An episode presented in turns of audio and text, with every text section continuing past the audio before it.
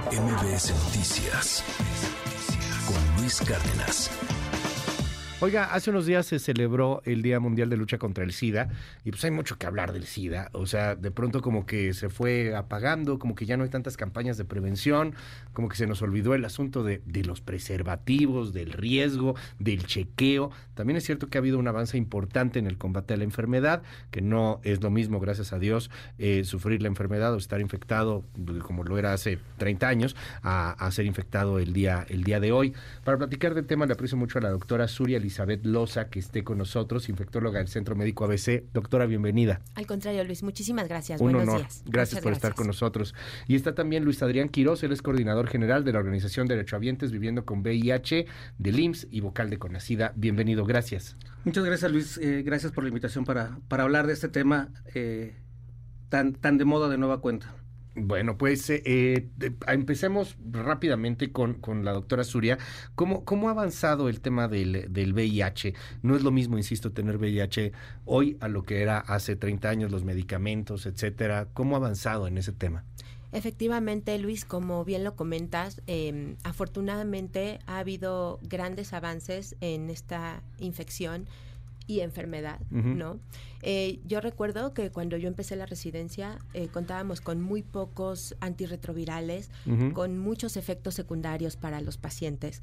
Y actualmente eh, los antirretrovirales tienen pocos efectos secundarios, son seguros, es una pastilla al día, los pacientes pueden tener una calidad de vida bastante buena y claro, también los métodos diagnósticos actuales son mucho más eficientes que, que anteriormente. Entonces, finalmente, a 40 años ya de, esta pandemia, hemos tenido grandes avances. Aún hay cosas por hacer. 40 años. 40. 40 y piquitos. sí, sí, sí. Se, dice fácil, ¿no? Pero 40 años. Imagínate, muchísimo tiempo. Yo tengo tres años de haber sido diagnosticado y justo eh, este año también la organización cumple 20 años de, de que la fundé. Y es interesante porque hoy hoy no nos van a no nos va a matar el VIH per se a las personas que ya vivimos con él. Ya. Nos van a matar todos los efectos adversos que a lo largo de tiempo estuvimos tomando con los antirretrovirales, las comorbilidades y algo que se ha descubierto últimamente que es el envejecimiento prematuro. Es decir, nos estamos haciendo más viejos por la sobrevida. ¿De quién es la culpa? De la propia sobrevida. Claro. Y hoy en día, todas las personas que vivimos con VIH, eh, en particular, yo tengo daño renal ocasionado por la ingesta prolongada de medicamentos, tengo hipertensión y muchas otras personas tienen más de tres o cuatro comorbilidades asociadas. Okay. Y entonces hoy en día tenemos no nada más que vivir con VIH, sino convivir con las comorbilidades. Y hoy el gran reto es cómo hacemos diagnósticos tempranos para garantizar que las personas se atiendan con esas comorbilidades. ¿Qué ha pasado con las prevenciones? Porque antes había muchas campañas sobre prevención, eh, el, de, pronto se nos olvidó este, este asunto, o sea, ya, ya no se habla como se hablaba con la intensidad de antes. ¿Cómo te contagias de VIH, doctor? Mira, eh, la realidad es que la prevención es lo más importante, no solo en VIH, en todas las enfermedades. Eh, la transmisión o el contagio por la infección del VIH se da de manera sexual, por uso de drogas intravenosas y a través de la mamá a su bebé, a través del parto, en el embarazo o en la lactancia. Eh, siguen siendo las vías más comunes. Antes contábamos con la transfusión también, pero desde hace muchos años la sangre es segura, entonces esa vía ya quedó un poco rezagada. Eh, a través del tiempo se hizo mucha, mucha prevención, se insistía mucho en la detección oportuna, uso de condón, etcétera. Vino la pandemia y es real, se dejó de hacer prevención. Eh, se detectaron menos casos, estadísticamente hay, hay, datos duros de que se detectaron menos infecciones por año y creo que es un momento para retomar otra vez esto, eh, hacer conciencia en la población general que hay muchas personas viviendo con el, virus y no lo saben.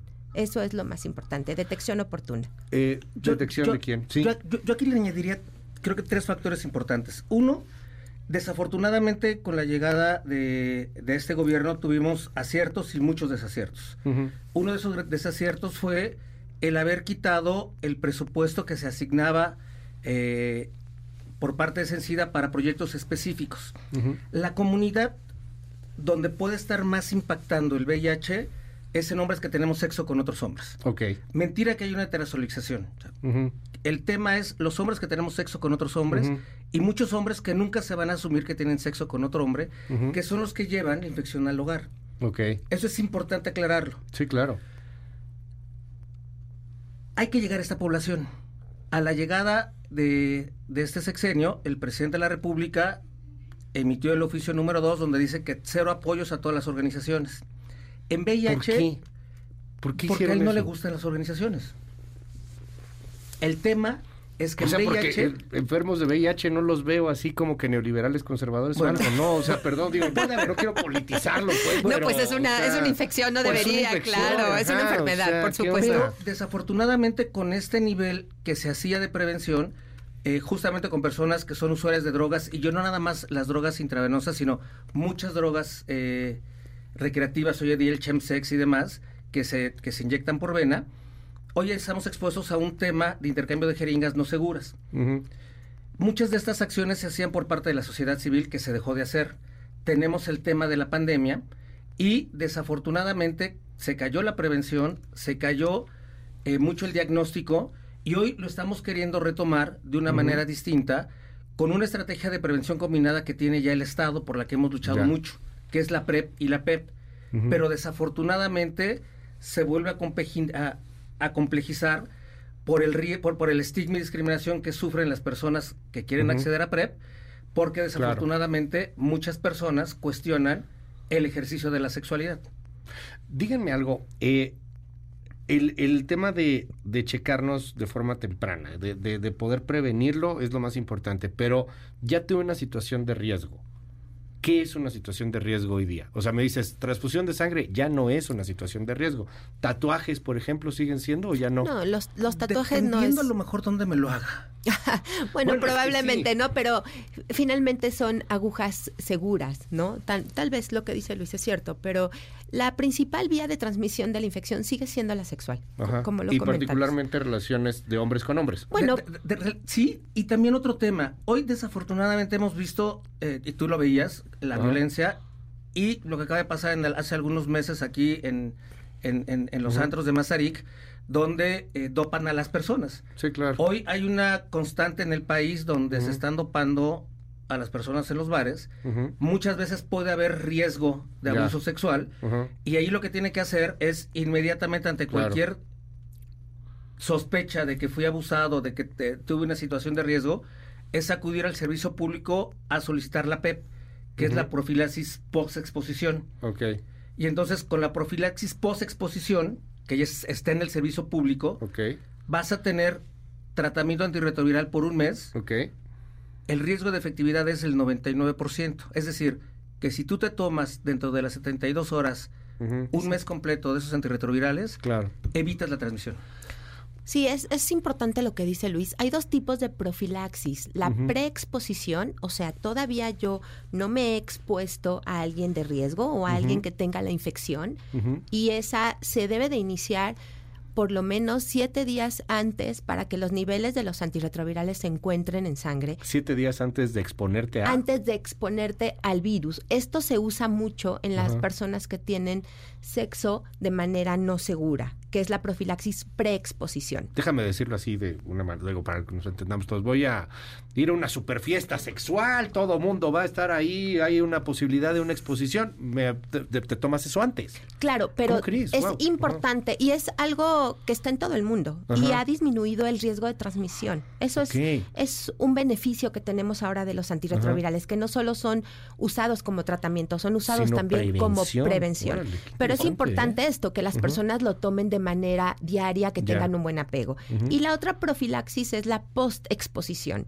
Me expuse a alguien de riesgo, probablemente un abuso sexual, una Sí. pareja ocasional que no tengo el estatus serológico, una punción accidental en un hospital con un paciente que tenga infección y que tenga una carga detectable. Esta es la post-exposición.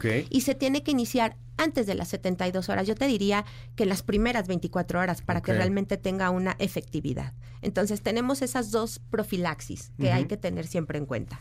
Y yo aquí añadiría eh, que hoy en día tenemos estas dos, esta- estas modalidades de prevención combinada en el servicio público. Sí. Entonces es muy importante eh, poner un punto adicional. se nos ha satanizado a las personas con VIH que tenemos que decirle a todo mundo nuestro estatus serológico. Hace algunos días, eh, en el Congreso de ID Week de Boston, se volvió a refrendar lo que ya había dicho un mes, dos meses antes en la ciudad de Sydney, en Australia, en el Congreso de la International AIDS Society, donde la OMS saca las nuevas cifras y dice una persona con carga viral indetectable, es decir, que está con tratamiento, eh, con buen apego al tratamiento, no puede transmitir el VIH en un 99.99%. Es decir, si yo hoy en día tengo una relación sexual con una persona sin protección, yo no le voy a transmitir el VIH. ¿Cómo ha avanzado eso en temas médicos? Muchísimo. o sea, porque antes era la satanización total. Es muy importante Claro, porque con eso reducimos el tema del Ya. estigma y discriminación asociado. Sí, claro. Y quitamos este mito que las personas con VIH infectamos a otras personas. Doctora. es, está muy de moda y igual ahí en español, ¿no? Indetectable igual a intransmisible. Y es correcto, eh, siempre y cuando las personas tomen adecuadamente su tratamiento antirretroviral. Si una persona tiene una carga viral indetectable, esto es, se hacen una prueba y el virus no se detecta la replicación en sangre, no pueden transmitir la enfermedad. Por eso se hace mucho énfasis, sobre todo en la profilaxis, preexposición, posexposición, uso de condón, detección oportuna del VIH, porque lo que se quiere lograr que el 90, es que el 95 de las personas, 95% de las personas que toman antirretrovirales estén indetectables para que esto se haga intransmisible y se pueda controlar mucho mejor esta pandemia. Y esto ya ha sucedido. Perdón que te interrumpa. No, no, no, por favor. Esto ya ha sucedido en Australia, en Birmingham, en, Lond- en, en- Sí. en Inglaterra. Ya las ciudades están literalmente con cero casos de transmisión. Wow. ¿Se puede? Claro Sí. que se puede. Es lo que quisiéramos todos, claro, por Oigan, supuesto. yo les quiero agradecer mucho que hayan estado aquí hoy. Se nos fue de voladísima el, el tiempo. Pero sí me gustaría cerrar, insisto, con un mensaje eh, tanto al gobierno como a la sociedad en el asunto de, de cuidarnos, de prevenirlo y del gobierno que también creo que pues está haciendo un muy mal papel en este asunto. O sea, el tema de que no están apoyando organizaciones, el asunto de los medicamentos, etcétera. ¿Con qué cerramos, Luis? A ver, hoy en día podemos garantizar el abasto con datos duros. Hay una plataforma en el Seguro Social que te dejo el enlace para que lo veas, donde tenemos un abasto y una oportunidad del 99.93%. O sea, es histórico. En la Secretaría de Salud también. Y eso es muy importante aclararlo para que la gente no escuche a veces algunas voces que dicen Sí, que claro. hay desabasto.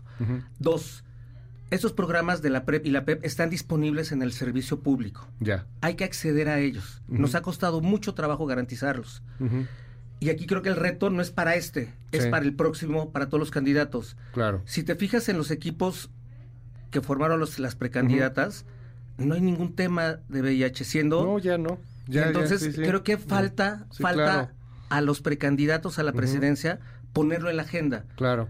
Nosotros los hemos estado eh, convocando a poder tener una reunión con sus equipos para empezar a hablar del tema. Hay un gran aliado en el, en- el equipo de Morena, que es el doctor Claro eh, Kersenovich, quien conoce perfectamente del tema, Bueno. y que creo que hoy en día tenemos que ir hacia allá. Luis Adrián Quiroz, mil gracias por estar con nosotros. No, muchas gracias a verdad, ustedes por la gracias. Y el llamado a los gobiernos y el llamado sobre todo a las candidatas, a los dos equipos de las candidatas para pues, poderle entrar ahí al, al asunto con mucho mayor seriedad. Y doctora Suria Elizabeth, Muchas gracias, Luis, por la invitación. Digo, yo no quiero hablar ninguna cosa de política, no es mi papel. Sí. Como médico te puedo decir que es importante la detección temprana, no solo en VIH, en todas las enfermedades. Y tampoco estigmatizar a que solo los hombres que tienen sexo con hombres, muchas mujeres se siguen infectando Sí, claro. por, por este virus, muchos menores, adolescentes. Entonces, no hay que no hay que tener un estigma es- a esto, al contrario, la información es lo que va a ayudar a la gente, a la población general.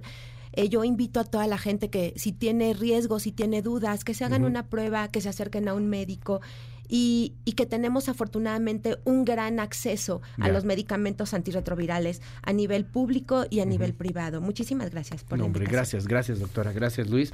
MBS Noticias con Luis Cárdenas.